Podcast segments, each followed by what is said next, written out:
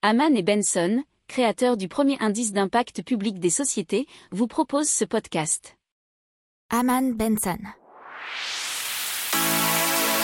Le journal des stratèges.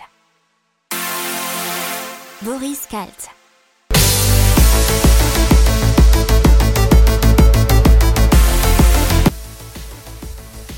Bonjour à tous et bienvenue dans le journal des stratèges pour une revue de l'actualité éco, tech et impact du jour. Alors aujourd'hui on vous parlera d'énergie renouvelable et de 27% de la consommation électrique en France en 2020. Dans l'économie on vous parlera du durcissement des conditions d'obtention de prêts. On vous parlera des prix de l'immobilier qui vont ralentir pour 2021 on vous parlera du groupe Accor et de ses pertes en 2020. Dans la tech, un problème technique sur l'application LCL. Et dans l'impact, Efitech, un compresseur thermique pour station-service. Vous écoutez le journal des stratèges numéro 54. Et donc en France en 2020, près de 27% de la consommation électrique a été faite par les énergies renouvelables, a été fournie plutôt plus exactement, Ce sont des chiffres qui ont été donnés par le syndicat des énergies renouvelables avec le réseau de transport d'électricité RTE et Enedis. C'est une progression de près de 4 points par rapport aux chiffres de 2019 et ça s'explique par une production historique des énergies renouvelables en hausse de 10,4% par rapport 2019 et par une baisse de la consommation du fait, bien entendu, de la situation sanitaire. Euh, dans le détail, c'est la filière éolienne qui a fait plus 17,3% et hydraulique plus 9,3%. Alors, toutefois, le nucléaire représente toujours une part supérieure à 70% ces dernières années. Alors, on va vous parler du durcissement des conditions d'obtention de prêts.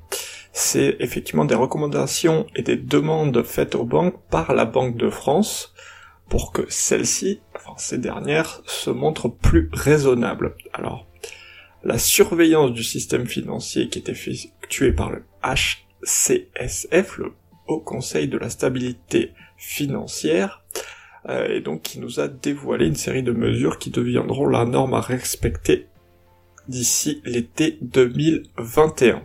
Alors, quelles sont-elles? Le 3, ce sont la durée maximale du crédit qui ne doit désormais plus dépasser 25 ans. Le taux d'endettement ou taux d'effort ne doit pas aller au-delà des 35% et euh, l'assurance du prêt doit désormais automatiquement être incluse dans le calcul de ce taux d'effort.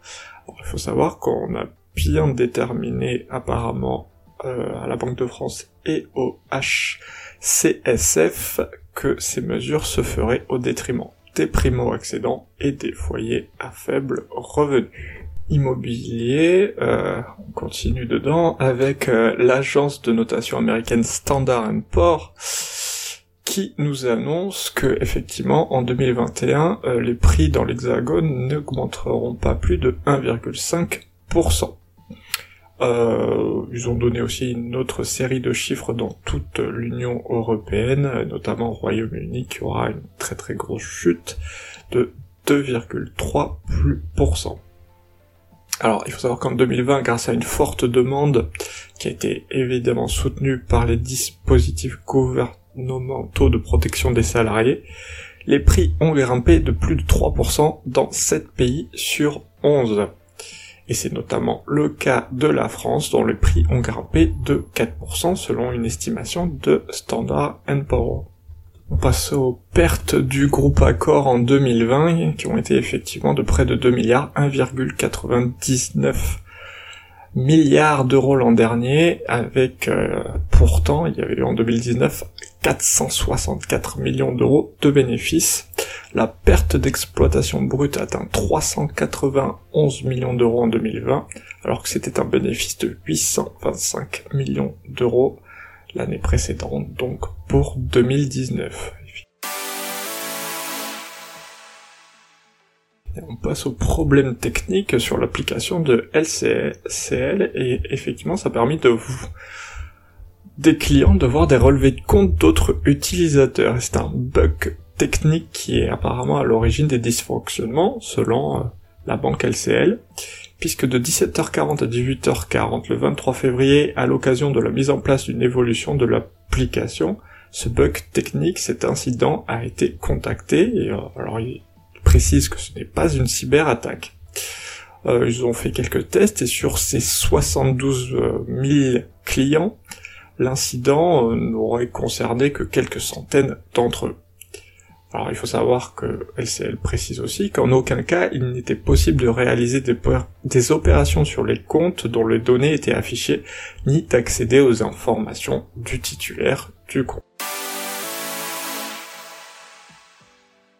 Et maintenant on va vous parler de compresseurs thermiques pour station-service hydrogène. Effitech qui vient de signer une convention de collaboration avec le distributeur de gaz barinois RGDS pour développer le premier démonstrateur au monde de compresseurs thermiques pour station-service hydrogène. Alors ce compresseur exploite un phénomène thermochimique propre à certains matériaux. Le gaz est absorbé à basse pression dans leur structure puis ceux-ci sont chauffés pour qu'ils puissent le libérer à haute pression. Alors l'énergéticien RGTS compte l'insérer dans un autre démonstrateur qu'il prépare à son échelle à Strasbourg. Une station d'avitaillement pour véhicules lourds et légers alimentés par de l'hydrogène produit sur place grâce à de la thermolyse de biomasse. La mise en service des deux démonstrateurs est attendue d'ici au printemps 2023. Il faut savoir qu'apparemment un compresseur mécanique représente 50% des coûts d'une station-service en investissement et 80% en coûts d'exploitation.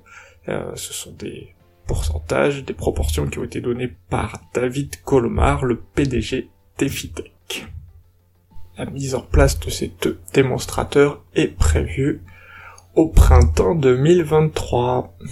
Voilà, c'est tout pour aujourd'hui. Je vous souhaite une excellente journée. Je vous dis à demain pour de nouvelles informations. Ciao. Pour approfondir ces sujets, abonnez-vous à la newsletter de Haman et Benson et écoutez nos autres podcasts que vous retrouverez dans les notes de l'émission ou sur notre site internet.